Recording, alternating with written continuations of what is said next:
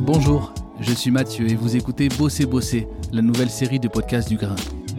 Le Grain est un studio de podcast, mais aussi une librairie d'occasion, une bibliothèque des Afriques, un café, un lieu à Clermont-Ferrand qui accueille et prend au sérieux toutes les façons de penser et regarder le monde afin de mieux les questionner. Cette série Bosser Bosser propose une exploration dans les profondeurs du travail. Et quel meilleur moment que cette crise que nous traversons, qui a vu entre autres se généraliser le télétravail, pour questionner ce mot d'un usage si courant qu'on finit par oublier d'en interroger le sens. Depuis la nuit des temps, l'homme travaille. Mais le travail a-t-il toujours eu la même signification pour lui? Faut-il travailler pour avoir un, revenu? Est-ce que... Grégoire, comme, comme tu... Je commence? Ok. Allez. Euh, bah, bonsoir à toutes et à tous. Moi, je m'appelle Grégoire Verrière. Euh, alors, je suis pas spécialiste du travail, ni spécialiste du revenu, ni spécialiste du revenu universel d'existence, mais moi, je suis un, militant politique qui, euh, euh en fait, s'est engagé euh, en 2016 euh, lors de la, de la primaire de la gauche avec une idée qui s'appelle le revenu universel d'existence, qui était portée par Benoît Hamon à l'époque. Et donc depuis, j'ai continué à, à, faire de la politique. mais c'est vraiment, pour le coup, cette idée et cette nouvelle euh, cette nouvelle conception de de, euh, de parler de voir ce qu'est ce qu'était le travail euh, qui m'a qui m'a donné envie de, de sauter le pas. Euh, et donc sur les sur les post-it moi ce que j'ai pu écrire c'est d'abord aliénation et, et souffrance parce que le travail de par son emploi parfois on souffre. Euh, il y a énormément aujourd'hui de, de, personnes qui euh, euh, souffrent de maladies professionnelles. On peut parler de, de burn-out, de bore-out, ou par ailleurs de maladies, de maladies physiques, de par des fois l'activité fatigante et usante qu'on va avoir dans, dans, le cadre de, dans le cadre de son emploi. Et il est certain que, alors s'il y a cette croyance qui depuis de longues décennies dit que euh, on s'émancipe par le travail, la réalité c'est que ça peut être le cas, évidemment. Il euh, y a des gens qui, euh, par leur travail, s'éclatent, s'amusent prennent du plaisir. Alors bien que ça soit pas toujours facile dans n'importe quel boulot, mais en tout cas, euh, ils trouvent une source d'épanouissement. Et il y en a d'autres qui, pour le coup, euh, en souffrent énormément et qui, par ailleurs, ne vivent même pas correctement, ne vivent même pas dignement euh, de leur travail. Euh, on parle beaucoup aussi maintenant de, de, de dirty job, euh, des, de, plus vulgairement de job à la con, euh, des jobs ultra précaires. Euh, où on est euh, où, on est payé une bouchée de pain euh, et qui euh, véritablement n'a pas de sens euh, aux, aux, yeux de l'intérêt euh, général. C'est-à-dire qu'en gros à part venir à part être exploité, parce que dans certains cas, on peut parler d'exploitation, à part être exploité par euh, euh des, euh, des, grandes entreprises, euh, l'intérêt de le, le, le sens du, du, travail que l'on fait parfois n'existe pas et donc pousse énormément de personnes dans, dans, dans la détresse. Mais j'ai mis aussi épanouissement dans, dans, dans les dans les dans les post-it parce que je l'ai dit, on peut avoir on peut avoir un travail que, que l'on aime et que l'on affectionne et par ailleurs euh, et c'est à mon avis tout le sens du débat ce soir, c'est que euh, on peut différencier, il faut différencier euh, le travail de l'emploi. en fait, on travaille tout le temps. la preuve étant, par exemple, le confinement. Demain, on le sera pour beaucoup à nouveau. Et on s'est aperçu que, notamment pendant le confinement, euh, il y avait certes notre télétravail, il y avait aussi euh, bah, tout le travail euh, domestique, il y avait aussi le fait de s'occuper pour les parents, s'occuper de faire bosser les enfants. il y a toute une toute une forme de travail. Il y a le travail, il y a le travail lié au, bénévolat. quand on, peut considérer aussi que quand on, étudie, quand on apprend, on est en train de travailler. Euh, et donc là, on, ouvre le champ des possibles, on ouvre euh, le champ de l'émancipation, euh, et, d'un coup, on, sort de la cage, de la cage productiviste et consumériste dans laquelle on essaye de, nous enfermer à longueur de temps par par le biais de par le biais de notre emploi. Euh, et, et d'où euh, la question du, du, du, revenu et du revenu universel d'existence, c'est de considérer que euh, parce qu'au finalement on travaille tout le temps et que en dehors de notre emploi, on peut euh, travailler et, créer des richesses qui soient pas seulement des, des, richesses au sens monétaire du terme, mais créer des richesses sociales, créer des solidarités. Euh, euh, par exemple, moi, je suis apiculteur amateur, euh, pas professionnel, mais amateur. Et quand euh, je m'occupe de mes abeilles, je considère que c'est un travail et qui a un véritable sens aux yeux de l'effondrement de la biodiversité, parce que c'est une activité militante, etc.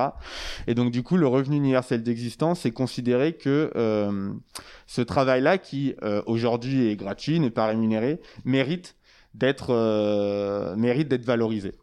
Et donc, le revenu universel d'existence, euh, finalement, c'est un outil qui nous permet, bon, d'une part, évidemment, de lutter contre la pauvreté, lutter contre la grande pauvreté. J'ai parlé de tout à l'heure de d'emplois ultra précaires, mais il y a aussi évidemment des gens qui euh, aujourd'hui n'ont pas d'emploi, qui sont très très éloignés de l'emploi. Euh, on a un RSA qui est net, je crois, autour de 550 euros, ce qui permet pas de vivre dignement aujourd'hui, et donc le revenu universel d'existence alors encore faut-il parler des montants parce que évidemment euh, la puissance de ce levier-là euh, varie beaucoup, beaucoup, en fonction du montant. Moi je considère que euh, il faut il faut un revenu universel d'existence à hauteur à hauteur de, de, du seuil de pauvreté hein, qui est d'environ j'ai pas le chiffre exact en tête mais qui est d'environ entre 750 et 1000 euros. il me semble si on peut arrondir à 850 je pense que j'en serais j'en serais assez proche. Et donc évidemment sortir les personnes de la grande pauvreté euh, mais également euh, un outil euh, d'autonomie. d'autonomie parce que on retrouve de la capacité à, avoir le choix.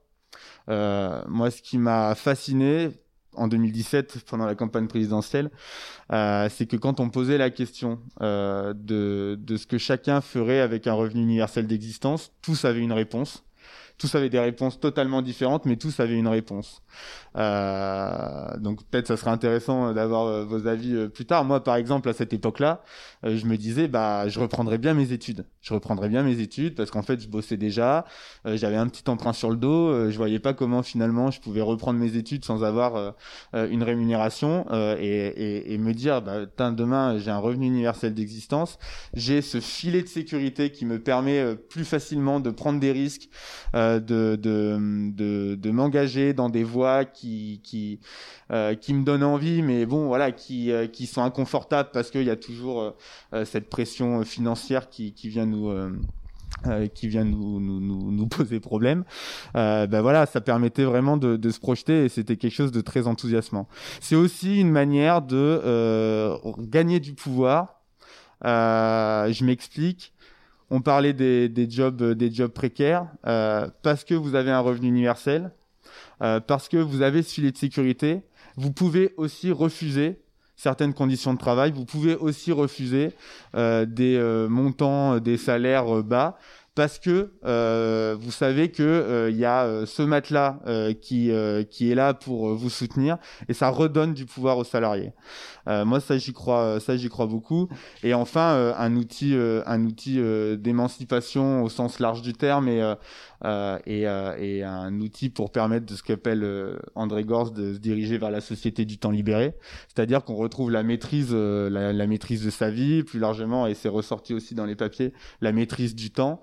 Euh, et parce que on, on d'un côté d'un coup, en tant que personne, on retrouve du pouvoir vis-à-vis notamment des employeurs et que on retrouve la possibilité d'avoir le choix, on va euh, organiser sa vie euh, de manière beaucoup plus autonome. Euh, on, on, va pouvoir se donner la capacité de gérer son temps comme on le souhaite et euh, d'osciller entre des activités professionnelles et aussi des activités qui rentrent dans le cadre du travail, mais qui sont euh, source d'épanouissement euh, personnel ou, euh, ou, ou de, de euh, ou de, de bénévolat. Bah, je suppose que on est en plus en France, on est très nombreux à participer à, à des activités associatives, etc. Ça, c'est de la richesse sociale, c'est de la solidarité, c'est de la cohésion sociale, et, et, et le revenu universel d'existence nous permet euh, de, de, de plus facilement s'engager et de sortir de, de cette course effrénée à, à la production dans laquelle on, on essaye de, de nous enfermer à chaque fois.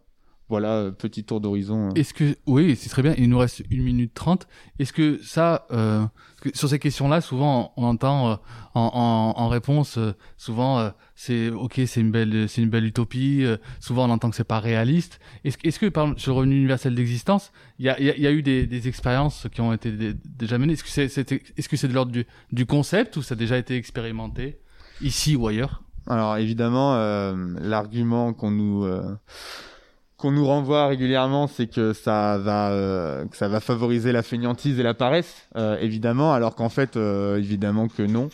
je, vous, je vous repose la question et vous me direz, mais je suppose que personne ici va me dire qu'avec 700, avec 800 euros par mois, il va arrêter de travailler.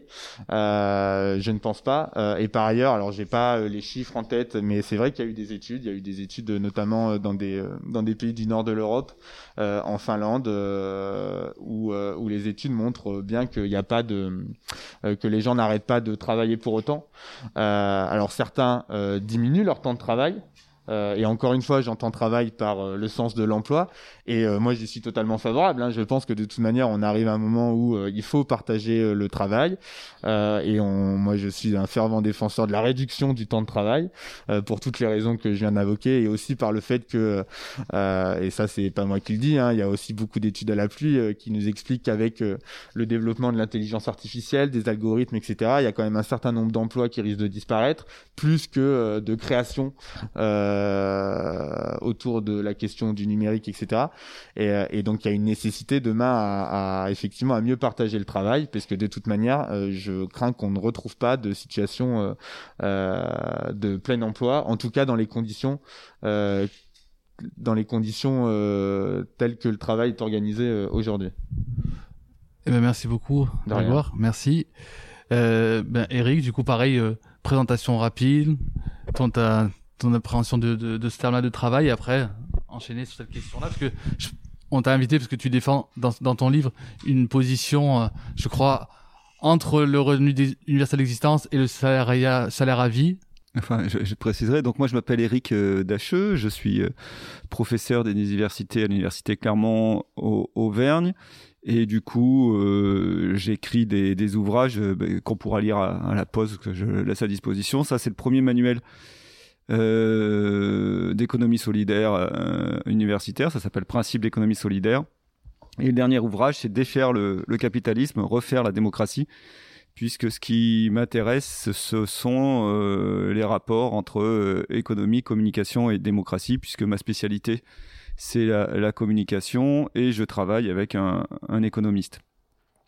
Euh, ce qui, sur quoi je réagirais? Je réagirais sur la notion du temps parce que c'est vrai que ben, c'est essentiel. On passe beaucoup de temps de notre vie à travailler et avec l'allongement de la retraite, des réformes, on va passer encore beaucoup de temps à travailler. Euh, et aussi, on, est dans une situation où c'est quand même assez paradoxal de voir des gens qui travaillent trop, qui sont épuisés, qui, qui disent que tout va plus vite, qu'on n'a pas le temps de faire tout ce qu'on devrait faire, et de l'autre côté, un nombre de chômeurs et de personnes sans ressources. Donc effectivement, il y a une question du, du temps important. Et, et, d'autant plus qu'aujourd'hui, on est encore dans une urgence sanitaire. Hein, on est dans un temps, c'est Hartmut Rosa qui le disait, mais avant lui, euh, Paul Virilio, qui disait qu'on est dans, dans un temps qui s'accélère dans l'urgence, et dans l'urgence, on réfléchit pas. Dans l'urgence, on réagit. Or, ce qu'on a besoin aujourd'hui, c'est d'intelligence collective, c'est de prendre du temps, de créer l'intelligence collective pour répondre à, des, problèmes complexes. Le, le Covid, c'est un problème complexe. Mais enfin, on sait tous bien que c'est pas une personne qui a la solution. Or, aujourd'hui, il y a un truc très descendant. Euh, c'est Macron qui, qui, décide tout seul. Le Premier ministre est pas au courant. Euh, quand on fait venir les, les personnes, euh, toutes les personnes politiques de, de, tous les partis, ils sont au courant de rien. Donc on est dans l'urgence. Donc dans l'urgence, le chef décide. Et il faut sortir de cette urgence euh, pour penser la complexité du monde et, et construire l'intelligence. Et en fait, on n'aura pas de solution durable si on ne prend pas le temps de construire euh, nos désaccords et cette intelligence collective comme on fait ici au, grain. Or, comment avoir du temps quand euh, la majorité de son temps, quand on part à 6 heures du matin pour euh, aller prendre le métro, euh, et qu'on rentre à, à, 20, à 21 heures? On n'a pas le temps de penser à la complexité du monde.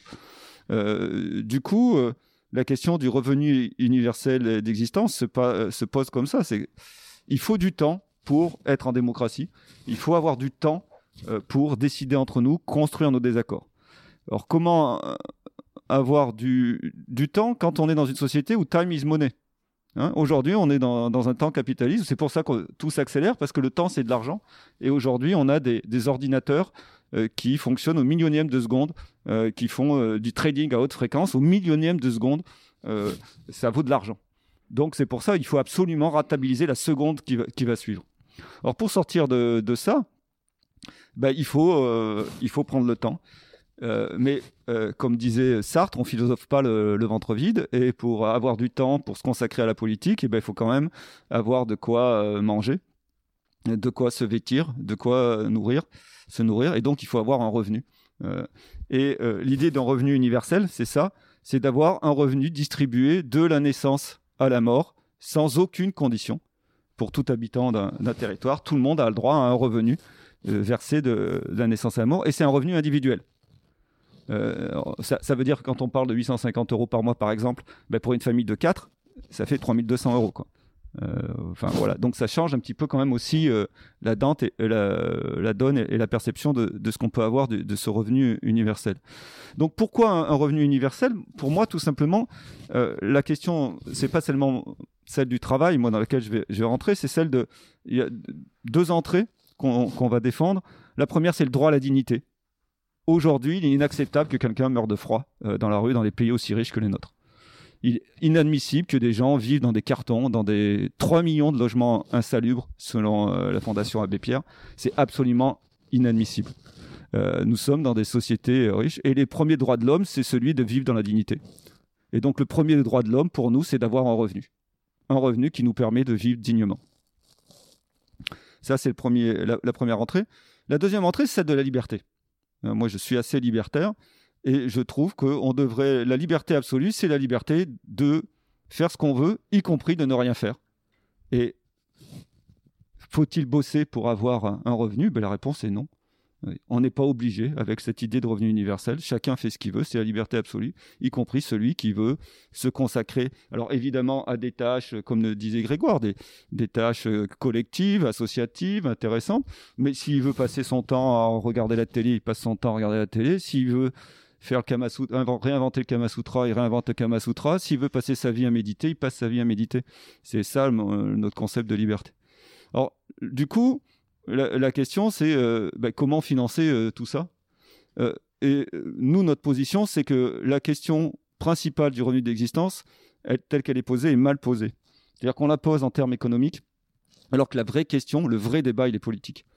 En termes économiques, euh, on dit, ben, en gros, on dit le revenu d'existence, c'est un gâteau, il y a de la richesse, et après, on la richesse est créée et on doit redistribuer la richesse.